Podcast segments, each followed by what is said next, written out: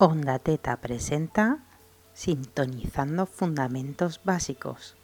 En el programa de hoy hablaremos del destete. Este es un programa que me habéis pedido mucho. Y cuando digo mucho, digo muchísimo. Es quizás el programa más demandado incluso antes de la creación del programa. Incluso antes de concebir el diseño del programa ya estabais demandando un programa sobre el destete. Y a mí me alegra, me alegra que me pidáis este programa y me alegra que me preguntéis sobre el destete. Primero, porque el destete forma parte de la lactancia, es una parte fundamental de la lactancia, ya que es el fin de la misma. Y por otra parte, cuando hay una demanda tan generalizada acerca del destete bien realizado, es porque se ha, realizado una labor adecuada detrás, es decir, la madre entiende que no se puede destetar de ninguna manera, ha llegado un momento en el que es necesario encaminar un destete de una manera adecuada, porque si es un destete antes de lo que toca, es un destete sencillo. Los destetes antes del año suelen ser, o antes de los seis meses, suelen ser bastante sencillos. Sustituir tomas de pecho por biberón progresivamente y ya. Pero cuando ya llegamos a un punto en el que necesitamos que alguien nos ayude, alguien nos encamine hacia el destete, es que hemos llegado a ese punto, a un punto en el que, en el que nuestra lactancia se ha garantizado durante un tiempo razonable, por lo tanto a mí me alegra, me alegra que se me pregunte sobre, sobre el destete. Así que, pues bueno, vamos a por el programa más esperado, quizás junto con el de la crisis de lactancia, el programa más esperado de, de, de Onda Teta. Porque mm, quiero destetar. ¿Por dónde empiezo? ¿Por dónde empezar?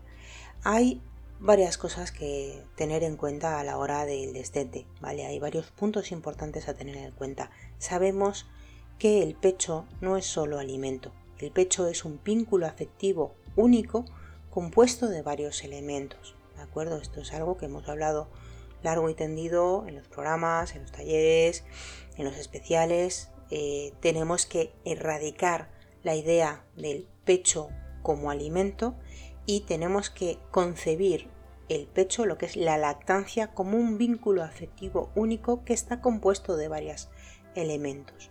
¿Vale? El pecho mm, es alimento y además es cariño, contacto, seguridad, protección, calma, etcétera, etcétera, etcétera. ¿De acuerdo? Por lo tanto, el vínculo de la lactancia es algo que no se debe romper sino que se debe ir transformando o sustituyendo hacia otros vínculos que complementen este, esta función. ¿vale? El proceso, lógicamente, debe hacerse de manera gradual, ¿vale? De una manera que eh, únicamente encajen madre e hijo en, ese, en esa transformación. No hay dos destetes iguales, ni siquiera entre hermanos, ni siquiera entre gemelos, no hay dos destetes iguales, ¿vale? No es un proceso sencillo, hay que entender el proceso en su, en su concepto, no en su forma. Es decir, hay que acompañar el proceso de duelo que hay en los humanos, ya que es un vínculo afectivo tan único y tan especial que hay que entender el, proceso de duelo que tiene el bebé, que es inevitable que lo tenga, y el proceso de duelo que también tiene la madre, aunque, aunque a priori pensemos, pues ha, sido una decisión de la madre. Pues no, también hay un proceso de duelo porque el vínculo es único, ¿vale? Como decía, el vínculo afectivo en la lactancia representa, además de alimento, la calma, seguridad, contacto, protección y todo eso, y muchas cosas más pero todo eso ha de ser progresivamente sustituido de una manera respetuosa por elementos que, aporten lo mismo, es decir, abrazos, caricias, mimos, canciones, diálogo, atención. Eh, muchas estaréis pensando es que yo ya abrazo a mi bebé. Yo ya acaricio, ya juego con él, ya dialogo con él, ya le presto atención. Sí, pero eh, el tiempo que estás al pecho tienes que compensarlo, ¿vale? Porque es algo especial, ¿de acuerdo? Entonces, si le quitas el pecho, ese tiempo lo tienes también que compensar con algo único y exclusivo, como lo era la lactancia, ¿de acuerdo? Entonces, es importante tener esto en cuenta. Y luego lo que os decía de las, de las mm, del duelo, de las fases del, del luto, hay que entender las cinco fases del luto tanto en la madre como en el bebé ya que el vínculo afectivo que se pierde es tan único y tan especial que ambas, la, la diada, pasan por el proceso de duelo. Primero está el momento en el que se toma la decisión del destete. Eh, después de ese, de ese, momento suele haber una negación, un enfado, un momento de, tristeza, de melancolía para luego poco a poco ir hacia la aceptación y hacia el aprendizaje del, hecho que realizamos, ¿vale? Esas son las cinco etapas universales del, luto, ¿vale? De toda pérdida de, de, una relación o de un vínculo afectivo único tiene que pasar necesariamente o pasa necesariamente por esas etapas. Hay quien pasa más rápido y quien pasa más lento, pero hay que entender ese Y luego hay que saber qué es y qué no es el destete. ¿Vale? El, destete es el final de la lactancia, forma parte de la lactancia, mm, es un eslabón eh, completamente necesario en la lactancia, que es el fin de la misma. Y lejos de lo que se pueda llegar a pensar o transmitir incluso, es una decisión que siempre es unilateral. ¿de acuerdo? Porque es una diada y la decisión del final de la lactancia siempre la toma una de las dos miembros, independientemente de cuál sea, ¿vale? Por lo tanto, aunque la madre decida mm, no destetar, este fenómeno madurativo, que es natural, va a suceder, aunque no lo quiera. Eh, y es un fenómeno que además se inicia en el inicio de la alimentación complementaria y que unos antes, otros después, acabarán culminando con eh, la desaparición de la, lactancia. ¿Vale? Es un proceso de adaptación, es un proceso de experimentación y es un proceso de aprendizaje por ambas partes, por la diada. ¿Vale? Pero es una decisión que siempre es unilateral y aunque nosotras no queramos, el bebé llegará a un momento en que madurativamente se va a destetar. ¿Vale? Lo va a hacer, aunque nosotros no queramos. Entonces siempre va a haber una de las partes que, que tome esa decisión. ¿Qué no es el destete?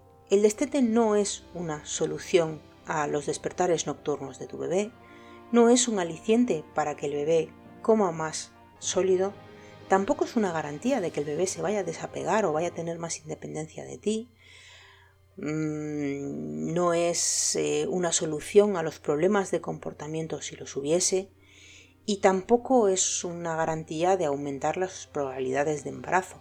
Si tú estás eh, amamantando y tienes la menstruación, tienes las mismas probabilidades de embarazo que tendrías si no estuvieses amamantando. Otra cosa es que tú estés amamantando y la menstruación no te haya regresado. Entonces habría que ver el número de tomas y habría que ver otro tipo de cosas. Pero el destete desde luego no va a cambiar tus probabilidades de embarazo. Si bien en algunos casos incluso, incluso parece un, un, aliciente o un favorecedor para, para el embarazo. El destete siempre ha de ser una decisión consciente y meditada. Vamos a hablar del destete dirigido por la madre, ¿vale? Porque en el caso de que tú quieras esperar a que sea el nene quien se destete, pues lo único que tienes que hacer es esperar. Pero cuando es la madre quien toma esa mm, decisión o quien parece tomar esa decisión, tiene que ser siempre algo consciente y meditado. Porque hay que saber muy bien si es la madre quien está tomando esa decisión o si es la familia, es el entorno, es el trabajo. Hay madres que se quedan embarazadas pretenden hacer tándem, algo precioso y muy bueno para la lactancia, sobre todo para el bebé pequeño, pero sufren agitación por ammentamiento. Entonces son madres que desean destetar porque realmente mm, resulta eh, frustrante y resulta una pesadilla. Eh, algo tan bonito como la lactancia les resulta una pesadilla. Hay madres que tienen la incorporación al trabajo con unos horarios muy malos, con imposibilidad de extracción en el puesto de trabajo, que realmente, mm, pues eso, nos encantaría que la conciliación laboral fuese mejor, pero vivimos en esta sociedad y, esta sociedad tiene los, los trabajos que tiene, con los horarios que tiene y con la poca conciliación laboral que existe. O hay madres, como por ejemplo fue mi caso, en el que existe un tratamiento médico incompatible con la lactancia. Entonces, esto son eh, decisiones, son eh, casuísticas que se puede encontrar una madre y que le pueden llevar a tomar la decisión de encaminar un destete. Es muy, muy importante que se sepan que las expectativas que se tienen con respecto a ese destete desterrar los mitos y saber la realidad de ese destete a qué te estás enfrentando realmente. ¿Vale? Y luego, una vez que ya eh, tenemos esa decisión tomada con unas expectativas bien establecidas, sólidas y, real, y reales, no, no mitificadas, tenemos que saber cuáles son las necesidades que necesitaremos cubrir, tanto en la madre como en el niño. Cuando el destete se realiza en aras de las necesidades de la madre por respeto pues, a su cansancio físico, psicológico, en aras a su libertad o por la agitación por amamantamiento, como decía, las necesidades serán unas u otras. Y eh, a la hora del destete también tenemos que saber cuáles son las necesidades del niño de acuerdo si es un niño de alta demanda, si es un niño con una necesidad de interacción especial, eh, como pueden ser pues, niños con, problemas del espectro autista, eh, niños que tienen unas altas capacidades. también hay que saber la adquisición de hábitos que tiene ese niño, su salud, su madurez emocional, entonces tenemos que hacer ese destete en aras al respeto de esas necesidades que tiene el niño. ¿De acuerdo? El destete no va a ser nunca igual en, dos madres, o sea, en la misma madre con dos niños diferentes, ni va a ser igual en, dos niños diferentes. ¿De acuerdo? Siempre el, el destete tiene que ser en aras al respeto de la diada. ¿Vale? Tiene que ser bien, bien ajustado. Entonces hay que hacer un balance de la situación personal. Cuando se piensa, cuando se piensa en el destete, hay que hacer un balance de la situación personal, los pros y contras que va a tener ese destete para la diada y los pros y contras que tiene mantener la lactancia para la diada. Eh, hay que meditar la realidad, quitarnos los mitos y decidir, ¿vale? Para eso hay que estar informada y empoderada. Una vez que tú has meditado la realidad con la que te vas a encontrar, sabes el proceso que, eh, o las necesidades que tienes que cubrir, tienes que elaborar un plan de acción, ¿vale? Meditado y ajustado, ¿vale? Eh, ¿Qué pasos hay que tener en cuenta para esto? Hay que elaborar este plan de acción con unos objetivos realistas a medio y a largo plazo, ¿vale? Para ello tenemos que conocer los patrones de tomas diarias del, bebé. Hay que valorar cada situación y cada momento de una manera aislada, ¿vale? Durante el proceso de destete eh, hay que hacer concesiones porque nos va a ayudar a una mejor aceptación de la nueva situación, pero tampoco podemos ceder siempre, ¿vale? Y la recomendación general siempre es comenzar por pequeñas franjas. Empezar pues o bien por un destete parcial, eliminando tomas, o bien por un destete diurno, si ya tiene pocas tomas durante el día, quitarlas del día, o bien un destete nocturno, si es que eh, hace pocas tomas de noche. Analizar el bebé los horarios, las rutinas, eh, el, funcionamiento familiar, ¿vale? Para ver qué es lo que mejor se ajusta. No siempre el destete diurno es la mejor opción. Sí que es cierto que se suele recomendar porque suele ser el más sencillo de hacer, pues por la dinámica que suele existir de por la mañana lo levanto, le doy el desayuno, lo llevo a la guardería, me lo traigo de vuelta, entonces hasta última hora de la tarde eh, el niño no está conmigo, entonces el destete durante el día suele ser más, más fácil. ¿Vale? Entonces solamente quedaría el, destete de la franja de la tarde y el destete de la noche, que suele ser el, el del final porque suele ser el más complicado. Pero, por ejemplo, una enfermera que trabajase de noche sería quizás más sencillo un destete nocturno que uno diurno, pues por lo que sea. ¿Vale? Nunca eh, podemos utilizar los manuales al dedillo, ¿vale? Siempre tenemos que ajustarlos. Y quizás por la dinámica que tenemos en, casa, quizás porque el papá eh, o la pareja se levanta por la noche al nene o porque habéis acostumbrado al nene a dormir en su propia cama, en su propia habitación, etcétera, etcétera, el destete nocturno puede resultar más sencillo que el diurno. Tenéis que ver qué es lo que mejor se ajusta a vosotras. Vale. Desde luego, todo proceso de destete necesita contar necesariamente con el apoyo del entorno. Pareja, familia, amigas, todo lo que es vuestro entorno de crianza, tienen que estar informados de lo que estáis haciendo, informados de los objetivos que tenéis, los plazos que existen y los avances que se van haciendo. ¿Por qué? Porque todos debéis de ir en una misma dirección. Y luego, al respecto de esto, haré varios comentarios acerca del entorno. Pero es muy importante que cuando vayáis a destetar, que sea una decisión propia vuestra, consciente y meditada, y que el entorno conozca los objetivos, los plazos y los avances que vais dando. ¿Vale? Es muy importante el apoyo para que todos ir remando a una. ¿Vale? El destete ha de ser respetuoso o no ha de ser.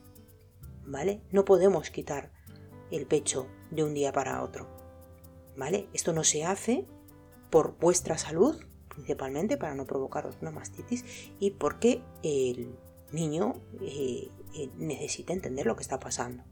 No podéis quitarle, o sea, esto es algo muy, muy grande, le quitáis un vínculo muy importante. Entonces no podéis esperar que un niño lo entienda de un día para otro. Tiene que ser un destete progresivo y respetuoso, siempre. Mm, en la lactancia, eh, establecer la lactancia es largo y dejar la lactancia es largo también. ¿Vale? Tenemos que utilizar estrategias desde el respeto. Explicarle en todo momento al bebé lo que está sucediendo, aunque pensemos que no nos está entendiendo. ¿Vale? Eh, un niño a partir de un año, un año y medio, entiende lo que le estamos explicando. Hay que hablarle con eh, palabras sencillas, con frases sencillas, con ideas fáciles de entender. Podéis elaborar un pequeño guion de respuestas sencillas ajustadas a vuestras situaciones que os ayuden a estructurar unas respuestas, una conversación y que os ayude a todo el entorno a dar siempre una respuesta coherente y una respuesta reforzada. ¿vale? Hay que reforzar siempre con la repetición, con el diálogo, eh, lo que está sucediendo, explicarlo, ¿vale? Y que todos los miembros de la familia participen en este, en, esta, en este diálogo y en esta normalización, en este paso. Hay que hacerles entender, insistir en que les queremos y reforzar estas palabras con contacto físico, porque obviamente al estar destetando estamos quitando contacto físico y mm, los humanos somos, eh, somos seres que necesitamos tocarnos. ¿Vale? Entonces es importante reforzar que les queremos y tener contacto físico, abrazarles, darles un beso, tenemos que evitar situaciones difíciles de gestionar para nosotras, por ejemplo, como puede ser un escote, la desnudez, bañarse con el niño, con, el bebé, eh, situaciones que ellos relacionen habitualmente con el pecho, pues por si habitualmente tenéis la costumbre de tomar el sol dando pecho o mm, tenéis la costumbre de, de cuando em, cuando hace algo bien, pues darle pecho, situaciones relacionadas con el pecho. No sé cómo es vuestro día a día, por lo tanto no sé qué situaciones eh, pueden estar relacionadas con el, con el, pecho, pero por ejemplo en mi caso eh, mm, había algo que lo desencadenaba, que era sentarme en determinado sitio del sofá, que era el sitio de tomar teta. Entonces tuve que cambiarme de sitio de sofá porque había un sitio en el sofá que ya relacionaba con hacer la toma. Por lo tanto, pues, hubo que modificarlo, ¿vale? Hay que evitar situaciones difíciles de gestionar, ¿vale? Y eh, evitar en todo momento que coincida con momentos de mayor demanda. Los momentos de mayor demanda son pues, los cambios importantes en su vida, como puede ser pues, el nacimiento de un hermano, el inicio de la guardería o del colegio, separación brusca de la madre pues, por una operación, o brusca o no brusca, sino que de repente la madre desaparezca, que esté un día entero sin estar con él, ¿vale? Eso puede generarle mucho estrés, tanto el saberlo de antes y tener que estar expectante a que falte su madre, como de pronto ver que necesita su madre y no está. ¿Vale? Entonces una separación pues, por una operación, por un accidente, estos son cambios muy importantes en su vida pues, que, que le pueden generar mucho, una mayor demanda porque necesita una mayor cercanía de su madre. ¿vale? Cambios, pues como puede ser una mudanza, una pérdida, la pérdida de, una mascota, la pérdida de un familiar. ¿vale? Esos son momentos en los que no debéis destetar. ¿vale? Y luego, pues lo típico, lo que digo siempre de durante una crisis no se debe tomar la decisión de destetar. Los cambios en su desarrollo, las crisis, sobre todo las fuertes, la que viene siendo pues las de sueño, angustia por separación, pues eso, pues eh, la, de los 8 o 9 meses, la crisis del año, la crisis de los 24 meses. Durante un momento de crisis, de alta demanda, un cambio en su desarrollo que sepamos que se debe a un cambio de su desarrollo, no es buena idea iniciar el destete.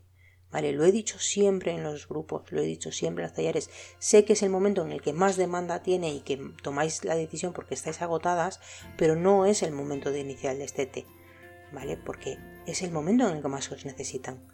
Entonces no podéis quitar justamente vuestras únicas armas de defensa, no las podéis tirar al suelo, ¿vale? Destetar, sí, después podéis hacerlo, pero no durante, no durante, ¿vale? Lo que no se debe hacer en ningún caso, ¿vale? Y tenemos que evitar que el entorno haga, esto es algo que hay que ser muy serios, ser muy tajantes y reforzarlo mucho, es cosas como el chantaje, ¿vale? Lo típico de, ay, si dejas la teta te voy a comprar no sé qué juguete o tal, ay, es que tú ya eres muy mayor para la teta, o tus, tus compañeros de colegio ya no toman ridiculizar, ¿vale? Esto no es una buena idea, nada de decirle ya eres muy mayor para la teta, eso no. Luego, eh, situaciones en las que se culpabiliza o se da lástima al, nene, ¿vale? Situaciones de lo de, ay, mamá está muy cansada, o es que si le pides tanta teta mamá se va a poner enferma, ¿vale? estas situaciones en las que se eh, pone al niño como culpable de la situación de la madre, ¿vale? Porque él de lo que es culpable de necesitar a su madre, ¿vale? Y no, no tiene que llegar a su cerebro la interpretación de la que para él estar bien eh, o por él eh, tener una satisfacción de, estar con su madre, de estar recibiendo el cariño de su madre, eh, le está haciendo daño, ¿vale? No es una idea que queréis que vuestro hijo tenga, perciba, Tenéis que pensar siempre en, términos muy simplistas. Los niños son, son muy sencillos, ¿vale? Es, la maravilla que tiene la mente infantil, que son muy sencillos, son muy básicos. Entonces, si eh, percibe que se le culpabiliza de la situación que está viviendo la madre, él puede sentirse culpable por necesitarla. ¿Vale? Entonces, él realmente os está pidiendo pecho porque necesita ese cariño, no es alimento. Esto viene obviamente de entender la teta solamente como alimento, ¿vale? Entonces, si nos quitamos ese concepto de teta igual a alimento, sino teta igual a cariño, protección, pues entonces entenderemos que igual ese niño, pues sí, puede que tenga hambre, pero quizás no tiene hambre, igual lo que tiene es miedo, o igual lo que tiene es cansancio, o igual lo que tiene es que simplemente le apetece abrazar a su madre. Y le estás diciendo que el abrazar a su madre, o el estar cansado, o el tener miedo, pone a su madre enferma. ¿Vale? Entonces es muy importante que este tipo de, de mensajes no lleguen a él, ¿vale? Ni chantajes, ni culpabilización, ni lástima, y luego ya cosas, yo creo que a estas alturas la que esté escuchando este programa ni se le va a pasar por la cabeza el tema de ponerse tiritas o vendas en los pechos o provocar el rechazo de su hijo poniéndose aja, guindilla, líquidos, cosas de esas. Vale, esto no es nada respetuoso y además provocar eh, lo de los parches vendría un poquito en, la, en, la, línea de la culpabilización del niño, la responsabilidad, responsabilización del niño de vuestra situación, lo cual no, porque él es un menor y vosotros sois los adultos, por lo tanto vosotros sois la figura que protege, no al revés, eh, pero provocar el rechazo de vuestro bebé, mm, de vuestro hijo, no, no es una buena idea. Vale, no es una una buena idea. Y luego, pues bueno, entrando ya más en técnicas de, de, de DST, pues es eso, eh, las clásicas eh, de no ofrecer, no negar. Dentro de aquí entraría pues, ofrecer alternativas, ofrecer compensaciones. Hay que hacer una gran diferencia entre una compensación y la diferencia con el chantaje. ¿vale? No estaremos comprando al niño, estamos compensándolo, pero desde una manera sana, ¿vale? Ofrecer una alternativa no es eh, ahora no te doy teta, te voy a dar un donut. Dígase donut en el concepto de mm, rosquilleta, lo que sea, ¿vale? No, cosas sanas, ¿vale? También técnicas de, de DST pues sería, por ejemplo, poner límites respecto hacia el espacio personal, no permitir que en la calle nos desnuden den tirones. Esto entraría también dentro de una posible crisis, ¿vale? Habría que ver eh, por qué nos desnudan en mitad de la calle para sacarnos la teta, eh, ¿vale? Eso, poner límites, decir, pues no puedes subirte encima de mamá, no puedes sacar la teta de mamá en mitad de la calle, mm, poner límites, ¿vale?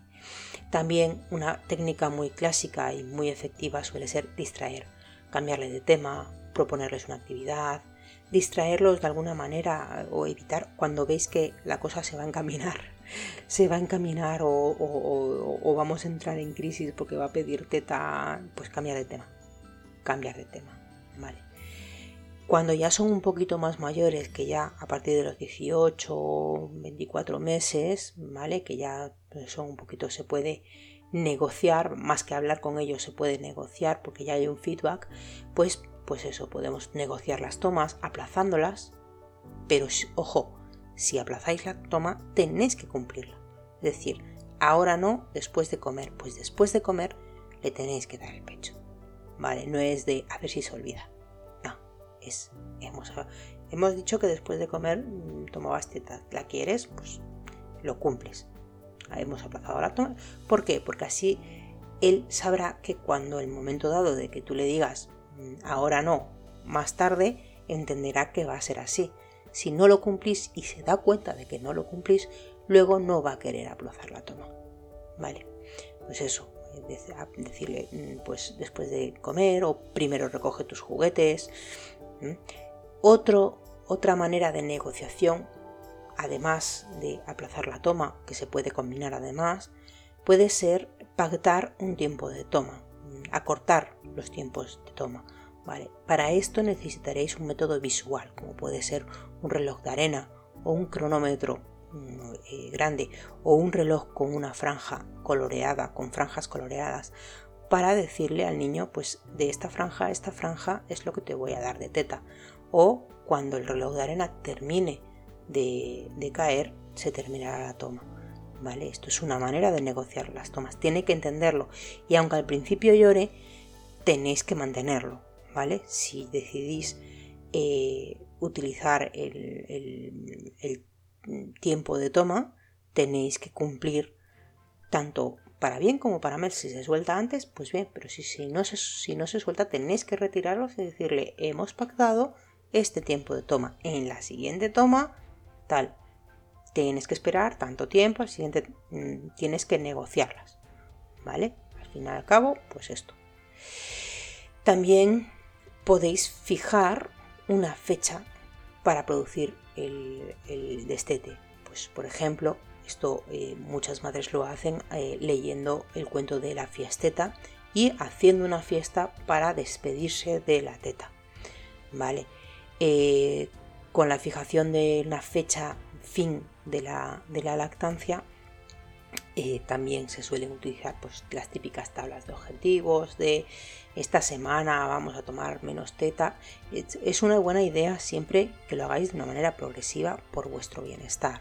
¿vale? Porque eh, si fijáis una fecha fin y la cumplís, eh, pero estáis haciendo muchas tomas, os podéis provocar una mastitis para vosotras. Y además que para vosotras también va a ser duro dejarla de golpe, para ellos y para, y para vosotros.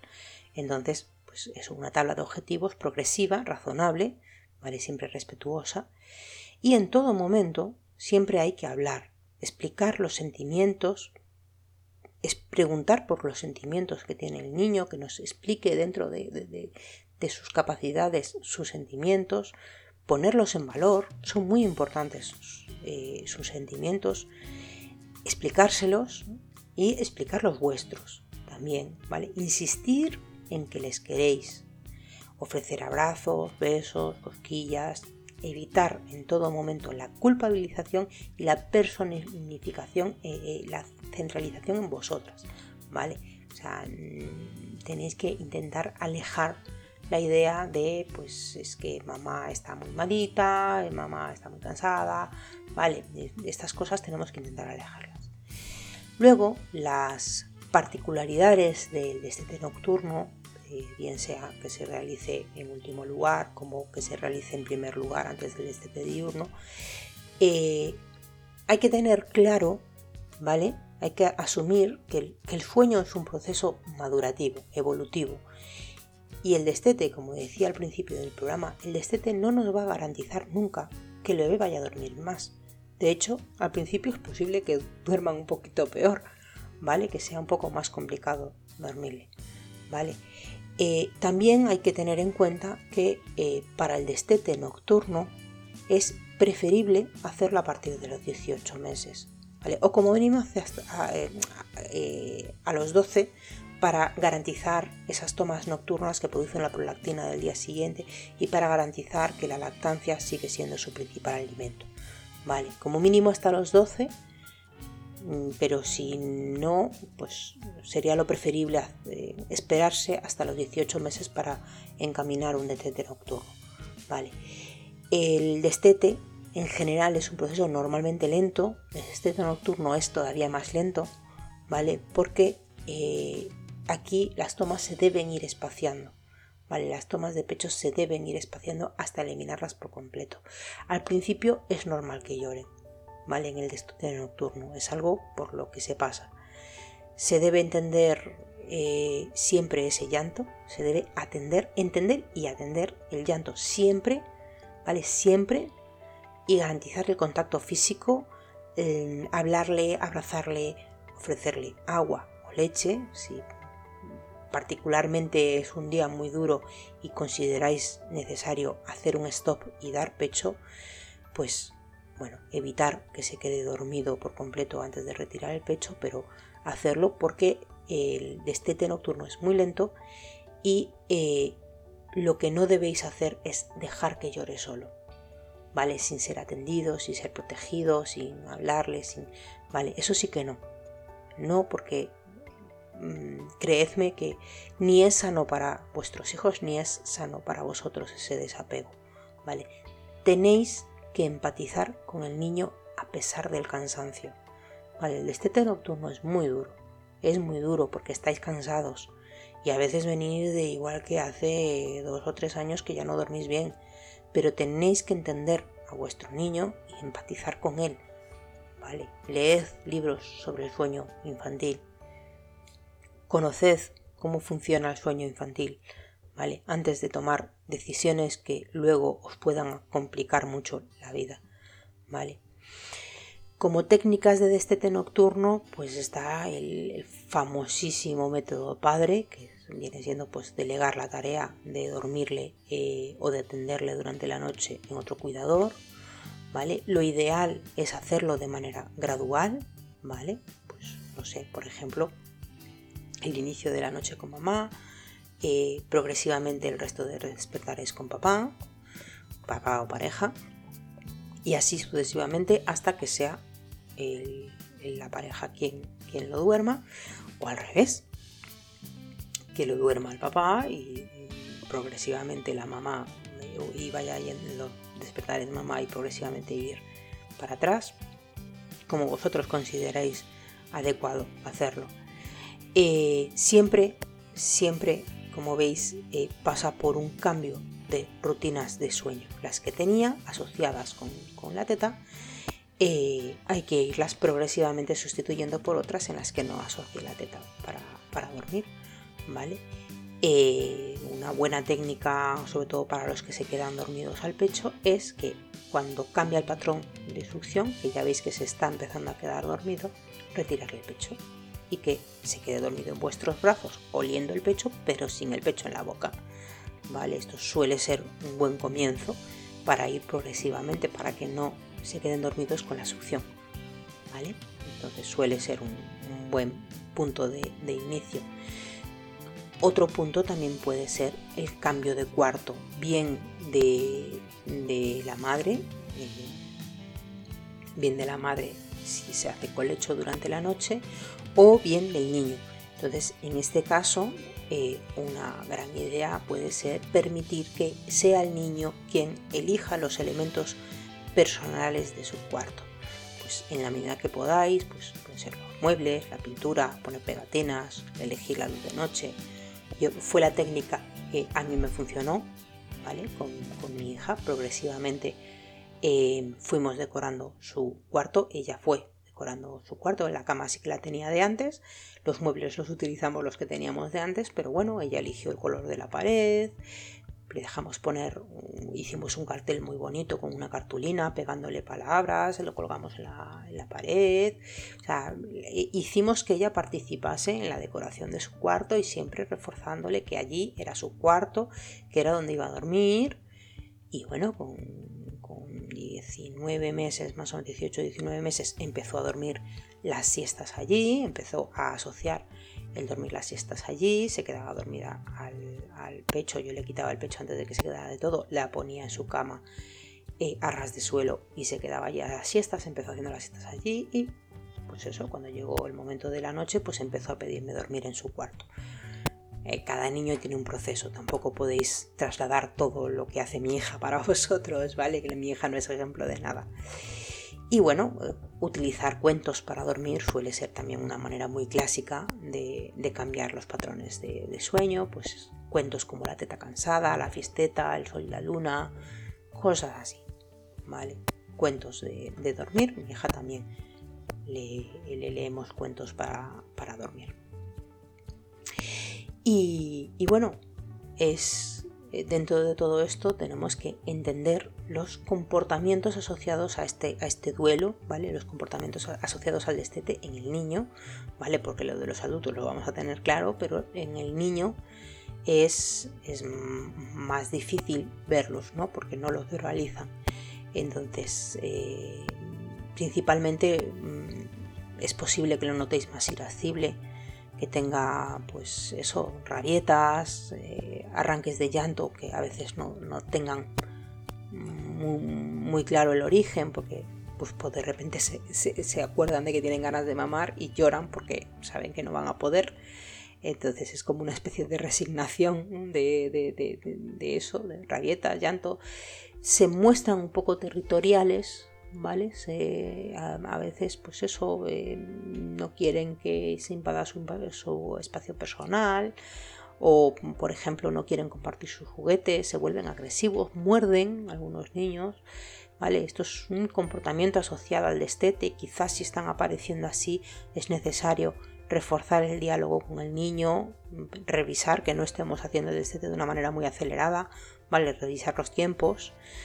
Eh, también hay muchos niños que lo que sufren eh, son cambios en su manera de expresarse, tartamudeos, silencios, se vuelven como más melancólicos, más tristones, ¿vale? Es como esa, como esa resignación, ¿no? Como esa de, bueno, pues yo quería teta, pero no me la va a dar, así que como no me la va a dar, pues nada y es así como esa melancolía, ¿no? como esa tristeza, pues es, un sentimiento pues eso, de, pérdida.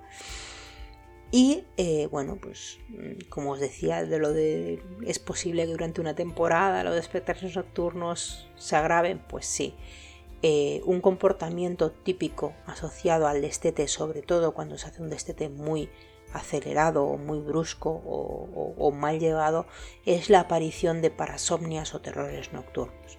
¿vale? Los despertares nocturnos, casi cualquier cosa que entre dentro de esa índole eh, se, cataloga, pues moverse mucho, hablar mucho, levantarse, llorar, tener pesadillas, de todo, de todo, ¿vale? Entonces suele ser, eh, suele aparecer. Y eh, la aparición o la reaparición, en el caso de que ya la hubieran superado, de la ansiedad por separación, esa extrema timidez a la hora de hablar con personas, esconderse detrás de mamá. Estos son comportamientos asociados y tienen que ver con el duelo, ¿vale? Con el proceso de duelo del destete del, niño.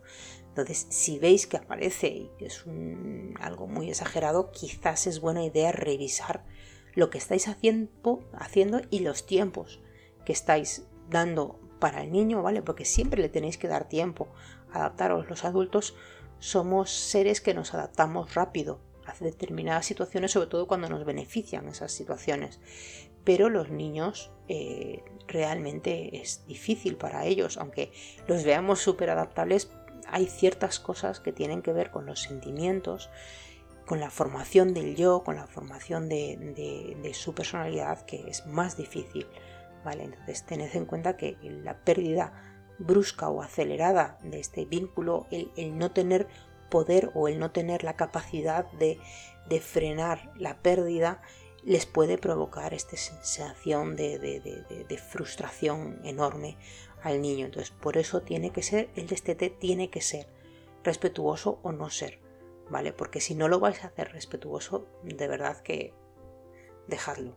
O sea, ya no le deis teta desde el principio, porque hacer sufrir a un niño tampoco tampoco es... Eh, otra cosa son casos puntuales, pues oye, pues, ah, hay desgracias y que no se puede, ¿vale? Pero hay que intentar, en la medida de lo posible, respetar eh, eh, el destete, ¿vale? Tenemos que querer y proteger a nuestros hijos en todo lo que podamos y esto es una parte. Luego, y esto es un tema que realmente a muchas madres les sorprende porque, claro, entienden que cuando son ellas las que toman la decisión de iniciar el destete respetuoso, no deberían aparecer, pero sí que existen comportamientos asociados a este destete en la madre, eh, asociados al luto, ¿vale? Quizás el, más top es la culpabilidad, ¿vale? Eh, es algo que muchísimas y que además frustra muchísimos destetes es la sensación de culpabilidad de la madre La culpabilidad, la inseguridad, la frustración, el miedo en general, ¿vale? Muchas madres cuando inician el destete, cuando están a mitad del destete, cuando están, ¿os acordáis del proceso de, las cinco fases del duelo que, os expliqué? Pues eh, en esas cinco fases del duelo decíamos que está el momento de la decisión del, del destete está la negación, está el enfado, la, tristeza, la depresión y luego se asciende hasta la aceptación y el aprendizaje de lo que se está haciendo, el aprendizaje del comportamiento. ¿Vale? Pues este, eh, la culpabilidad, la inseguridad, la, frustración y el miedo tiene que ver con ese, con ese proceso de duelo. ¿vale? Hay muchas madres que toman la decisión del destete pues, por una situación, pues eso, por un tratamiento médico, por, porque tienen agitación por el amamantamiento, porque tienen otro embarazo con que le está provocando agitación por amamantamiento. Ojo, que no estoy diciendo que por estar embarazada dejéis la teta, ¿eh? al contrario, eh, eh, es muy bueno el tándem, pero Digo si estáis en esa situación de, agitación por amamantamiento. O pues eso, tenéis una situación personal que, os hace, o simplemente que estáis agotadísimas. Por respeto a vosotras mismas, estáis ya en un punto en el que necesitáis eh, destetar, pues porque necesitáis eh, eh, ese destete, pues eso, llega un momento en el que tenéis la sensación de que de que os estáis equivocando, de que lo estáis haciendo mal, de que vais a ser incapaces de hacerlo porque se os hace un mundo, porque está siendo muy difícil, el niño no se está dejando hacer y, sois incapaces y le vais a hacer daño porque, porque psicológicamente le vais a hacer daño. Vale, estos son sentimientos normales asociados a una madre del destete y tienen que ver con el duelo, tenéis que entenderlos, ¿vale? Para poder seguir avanzando. También eh, las, la, el comportamiento de negación. Hay muchas madres que, deciden destetar, pero les ha costado tanto la lactancia que no lo quieren verbalizar. ¿Vale? Utilizan la negación. Es muy triste, la verdad, verbalizar, verbalizarlo es muy triste. Me he encontrado con muchas, con muchas madres así y realmente es que mm, hay que entender el destete como parte de la lactancia. El haber tenido un inicio de lactancia difícil o una lactancia complicada, porque existen lactancias muy complicadas, no significa que estéis tirando la toalla al destetar, ¿vale? Estáis poniendo fin, forma parte de la lactancia, ¿vale? Pero, pero hay muchas madres que se encuentran en esa situación de negación, que por ejemplo usan sujetadores muy inadecuados para, la lactancia, sujetadores que les comprimen el, pecho, madres que ignoran, eh, eh, no sé si de una manera intencionada o, patológica, las señales de su cuerpo, eh, pues incurren en mastitis porque no se vacíen, porque se van a trabajar, están todo el día sin vaciarse el pecho sabiendo que se tienen que vaciar, se provocan pues eso, mastitis por abandono y claro, pues tienes que tomar eh, antibióticos y con el antibiótico pues te baja la producción, entonces es como un poco provocarse, ¿no? La, el, destete.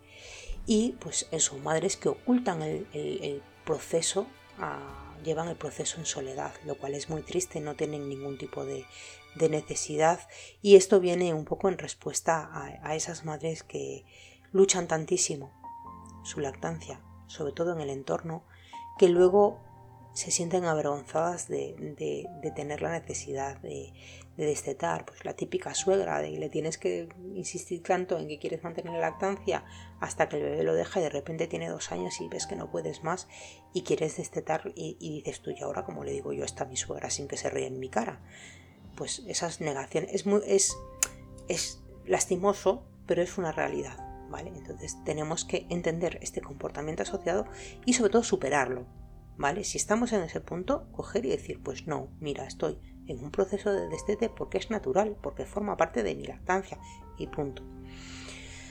Luego, otro punto que, otro, otro comportamiento asociado en el destete de la madre suele ser eh, la irritabilidad, el enfado, sobre todo consigo misma por incluso hay muchas madres que les cuesta tanto el, destete, se les hace tan difícil que se culpabilizan por haber amamantado, porque dicen es que es que me ha costado tanto, he tenido tantas grietas al principio y mira ahora que no soy capaz de destetarle y eh, sabes, mm, se culpan por no haber abandonado antes o por haber seguido amamantando, por haber sido tozudas y realmente es una lástima, no, no ha ningún motivo para tener ese, ese sentimiento porque lo has hecho bien. Siempre lo haces bien. Siempre haces bien. Cuando lo haces desde el corazón, siempre garantizas el estar haciéndolo bien. ¿Vale? Luego ya otros puntos un poquito más complicados de este proceso de duelo, sobre todo cuando, cuando se alargan demasiado, cuando no se están manejando bien, cuando se están haciendo de una manera incorrecta, porque claro, todo esto son comportamientos asociados cuando lo estamos haciendo de una manera muy irrespetuosa, ¿vale? Cuando, cuando al final lo estamos haciendo muy rápidamente, cuando no lo estamos manejando, cuando no estamos teniendo el apoyo adecuado, ¿vale? Entonces, otro comportamiento que, que a mí ya me preocupa más es cuando empieza a aparecer el rechazo al bebé, ¿vale? Ojo diferenciar entre agitación por amamantamiento por motivo X que sea, digo embarazo porque suele ser el más común, pero hay motivos para los que aparece agitación por el amamantamiento sin tener otro embarazo, como eh, eh, eso sería la agitación por el amamantamiento en el momento en el que amamantas, como el rechazo del propio niño, ¿vale? Pues ese deseo de que otros atiendan del bebé, de estar hastiada, cansada, de estar con él, o incluso llegar al punto de estar responsabilizando al bebé de la situación que se está viviendo, ¿vale? Porque es un poco expresar la idea de si es que yo quiero destetarle, pero es que él es, que él es un bicho, es que él, es que es un manipulador, es que es un tirano, es que vale, este tipo de cosas ya empiezan a entrar en, algo ya que preocupa. Vale, vuestro bebé no es ningún tirano, o espero que no sea ningún tirano, eh, y la teta no ha provocado que sea un tirano. En el caso de que lo fuese, no sería la lactancia lo que lo ha provocado. Vale, entonces quizás hay que ver otros factores a la hora de, ese tipo de discursos. Vale, hay que. La teta no es la culpable de todo, pese a quien le, eh, le pese. Luego, pues eso, lo que decía, los sentimientos depresivos, ¿vale? Esa sensación de presión, juicio público, de falta de opciones, de, de es que yo en realidad no quiero destetar, pero es que no tengo más opción que hacerlo, porque es que mi vida es tan complicada, mi trabajo es tan complicado, mi familia es tan complicada, y, eh, es, eh, entras en una situación de, que todo lo ves negro, todo lo ves negro, todo lo ves negro. Y esto te, te, te encallas, ¿vale? Te encallas tú. Si veis lo que es las fases del duelo como si fuera una, curva, ¿vale? Porque una vez que tú superas ese momento de, inflexión, después ya todo mejora hasta, hasta el momento de aceptación, digamos que la depresión te quedas ahí estancado. ¿Vale? Te quedas ahí en la, en la melancolía, hay mamás que incluso lloran, que se sienten tristes, que se arrepienten, que se arrepienten incluso después de haber conseguido el destete les llega ese momento de depresión, de arrepentirse del destete. Conozco madres que después de destetar intentaron retomar la lactancia. Y esto hay que esto tiene que ver también mucho con la decisión de tomar de, quién ha tomado la decisión del destete, de cómo se ha hecho, si se ha hecho bien, si se ha hecho progresivo. Vale. Aquí en, en España existe como una prisa patológica por hacer las cosas muy rápido. Tenemos que tenemos que tener la subida de leche, tener los pechos como cántaros, nada más parimos. Tenemos que tener a los niños gordos, gordos, con leche materna, pero como si fuéramos aquí central lechera asturiana eh, con cuatro meses ya tenemos que enchufarles la comida porque prisa, prisa, prisa, prisa. Con seis meses ya la, la leche materna se convierte en aguachirri y hay que meterle otras cosas. Hay que meterle un buen chuletón de buey al niño con seis meses. Prisa, prisa, prisa, prisa, prisa. Y, y cuando la madre quiere destetar tiene que hacerlo en cero goma. En menos cero goma, vamos. O sea, ha tomado la decisión y ya tendría que estar destetado el niño. Aquí tenemos que hacerlo todo muy, muy rápido y no damos tiempo a pensar, a pensar en el sentido amplio, ¿vale? A pensar en el sentido amplio de, de, lo que significa, de lo que significa en general el amamantar, ¿vale? El lactar. El destete debe ser respetuoso porque forma parte de la lactancia y la lactancia debe ser respetuosa. ¿Vale? Vuestro destete tiene que ser como ha sido vuestra lactancia. Si vosotros habéis tenido una lactancia larga, feliz, adecuada, ajustada a vuestro niño, vuestro destete debería ser igual. Debería ser un destete progresivo, largo, feliz, viendo desarrollarse al niño. Yo quiero que descartemos el concepto o la idea de que el destete respetuoso es únicamente el destete dirigido por el niño. ¿Vale? No es el único destete respetuoso y de hecho hay destetes dirigidos por el niño que no son respetuosos porque el niño no tiene la capacidad de respetar la decisión de la madre. Y hay madres que cuando se empieza a producir el destete se sienten tristes y tienen este proceso de duelo porque ven que el niño progresivamente deja de hacer tomas y ellas no quieren perder la lactancia. Vale, entonces, que tú igual no estás en esa situación y que mm, por lo que sea has tenido que tomar la decisión del destete. Vale, es igual de válido. Eso no significa que no vaya a ser un destete respetuoso. Quien decide cómo de respetuoso es el destete eres tú. Tú eres la que decide si el destete se hace bien o se hace mal. ¿Vale? El niño, en el momento en el que deja de hacer eh, o toma esa decisión inconsciente, madura, ¿vale? En el momento en que el niño madura eh, la decisión de no tomar pecho, eh, es unilateral. O sea, el niño madura eso y lo hace de una manera normalmente progresiva, ¿vale? Mm, no es algo que el niño no, mm, no empieza a pensar de mm, creo que mañana a las 2 de la tarde voy a dejar definitivamente el pecho. O sea, no, no es como un fumador que decide dejar la cajetilla. ¿Vale? Eh, el niño madura esa decisión, porque vosotras tenéis que madurarla también. Entonces es un proceso, es un proceso y, ha de ser igual de respetuoso que fue el previo. Si vuestra lactancia empezó mal, pues sabíais que tenía que haber empezado bien y, tenéis que, por lo menos, os debéis a vosotras mismas el, destetar de una manera adecuada, ¿vale? Por vosotras y por vuestros hijos, ¿vale? Por vuestros bebés, que se merecen el ser tratados con el máximo respeto eh, por parte de, su madre. Perder el vínculo de la lactancia. Hablo mucho del, vínculo de la lactancia. Eh, no hace mucho hice un programa hablando de, bueno, de esta, de esta Instagramer que se sentía ofendida porque claro que los grupos de lactancia, las radicales de la teta, que hablaban del vínculo de la lactancia materna y que ella quedaba, daba biberón y que su vínculo con su hijo era, era mejor que el de muchas madres de teta. Y puede ser, ¿vale? El vínculo madre-hijo es... es eh, los vínculos son siempre diferentes de un niño a otro el vínculo de la lactancia es uno de los tantos otros vínculos que puede tener el niño, pues como puede tener un vínculo con su padre, con su abuelo, con su hermano, con su gato, con, el, con la profesora o con su amiguito del cole.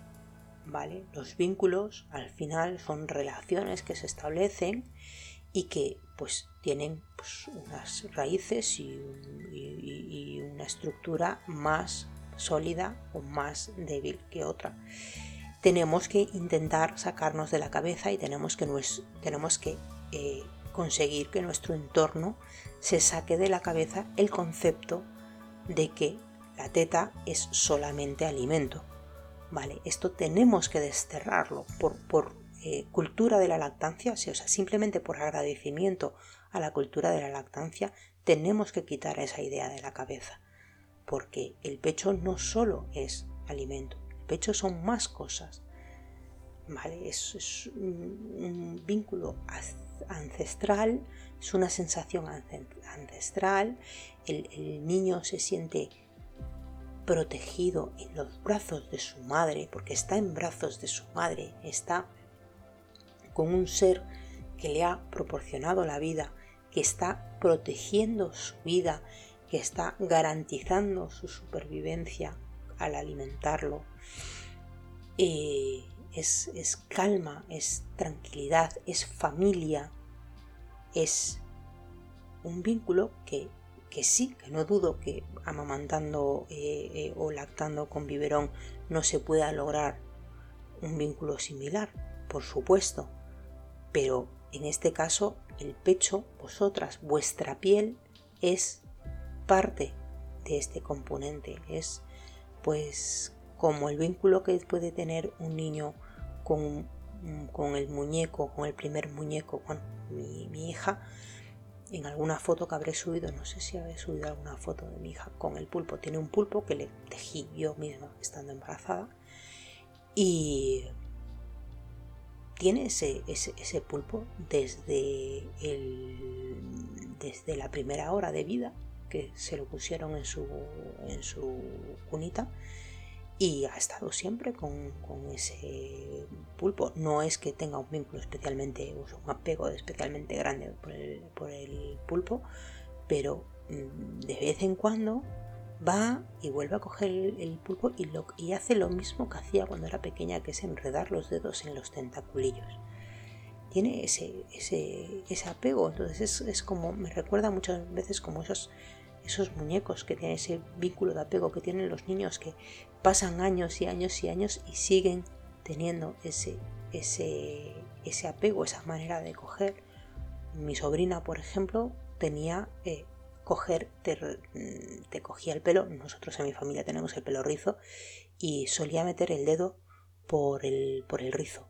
Y enroscaba el dedo en el rizo y bajaba y volvía a subirlo y bajaba tiene hoy 27 años, creo, perdóname Noelia si me equivoco, 27 años y sigue haciendo lo mismo mientras duerme. Vale, son cosas, son vínculos, son gestos que se mantienen para toda la vida. Vale, pues, eh, pues en este caso pues la lactancia es lo mismo, tiene, tiene el acariciar el pecho, muchos bebés tienen lo de sintonizar, el, el mamar, el estar con mamá es, es algo impresionante. No podemos reducirlo a algo tan simple como alimento. Vale, pues alimento, pues alimentos son muchas cosas, ¿vale? La vaca tiene leche, leche de vaca. Eh, la tierra produce hortalizas y verduras y, legumbres. Alimentos hay muchos, pero mamá, la teta de mamá solo hay una. La teta de mamá es, es salud, es salud, es la primera vacuna que recibe un niño. Es, es vida, es calma, es protección, es, es calor, porque los bebés no regulan bien su temperatura corporal y lo hacen a través de la piel de la madre durante los primeros meses. Por eso es tan importante portearlos piel con piel. Y quitarles eso después de, de, de 12, 16, 18, 20, 24, 36, 7 años, ¿qué más da? Da igual la edad que tenga vuestro hijo cuando decidáis destetarle, pero lo importante es que lo hagáis de una manera respetuosa y que siempre os adaptéis a la situación que estáis viviendo, vosotras y él, él y vosotras, o ella, él o ella y vosotras. Vale, es muy importante eh, eh, a la hora del destete el ajustarse, ajustarse a las situaciones y respetar, vale, llevarlo siempre desde el respeto. El destete es un proceso de adaptación, de experimentación. ¿Vale? Lo que le ha funcionado a vuestra hermana o lo que os ha funcionado con el, con el mayor, igual no os funciona con, con, el, con vuestro hijo, con el pequeño, con el mediano. Lo que ha funcionado en mellizos, lo que ha funcionado con uno, igual no te funciona con el otro. ¿Vale? El destete es un proceso adaptativo. ¿Vale? Es un proceso adaptativo y, es un fenómeno de verdad. No existe ningún niño de 26 años mamando. Bueno, niño de 26 años, muchos hay. Mamando, ninguno. Os lo digo yo. De verdad. Y si no, que venga, que, venga a verme. Que le, que le planteo yo el destete. Pero de verdad que no hay, o sea, aunque lo intentéis, que de verdad que no, que aunque lo intentéis no, no lo vais a conseguir es, un fenómeno madurativo. La única, la única diferencia es que la decisión, en vez de estar tomándola el niño, pues la, está la estáis tomando vosotras. Pero el destete es un proceso natural. Vale. Aquí lo que tenemos que plantearnos no es mm, el destete así porque sí, sino el destete respetuoso. Así que la respuesta a la pregunta inicial de quiero destetar, ¿por dónde empiezo? Empieza por el respeto. Empieza por respetar todo. Te respétate a ti, tomando la decisión consciente e informada, respeta a tu niño, tomando la decisión en base a las necesidades que tiene él cubriendo sus necesidades y desde tu respeto y tus necesidades y su respeto y sus necesidades, empieza por ahí. Puedes, puedes comenzar desde ahí y desde ahí tienes todas las estrategias del mundo, ¿vale? Siempre teniendo como parte, como base de partida, el respeto por ti y por el bebé. Y desde ahí, cualquier cosa. Y con esto llegamos al final de este monográfico de fundamentos del destete.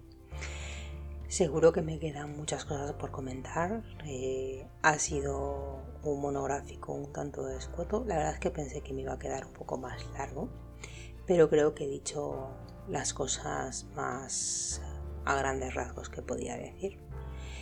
¿Qué pensáis sobre el destete? ¿Lo estáis haciendo? ¿Cómo lo estáis haciendo? ¿Mm? ¿Cuándo habéis tomado esta decisión? ¿Qué edad tiene vuestro, vuestro bebé? Ya sabéis, si, no estáis todavía en los grupos, en mi perfil vais a encontrar los enlaces para uniros a los grupos de debate, tanto de WhatsApp como de Telegram, para que podáis comentar los programas, dejar dudas, hacer sugerencias también recordad que sigo esperando vuestras experiencias personales en la lactancia para el programa principal Onda Teta. Se está preparando la siguiente, la siguiente remesa de programas. Podéis encontrar todos los programas de Onda Teta y todos los especiales de Sintonizando en las principales plataformas de difusión buscando por el programa Onda Teta. Este podcast y mi labor continúa siendo voluntaria y así seguirá siéndolo mientras pueda si queréis apoyar, pagar un café, ser mis mecenas en todos los proyectos que desarrollo en torno a la lactancia, tenéis disponibles varias plataformas para el mecenazgo. Los enlaces también están en mis perfiles.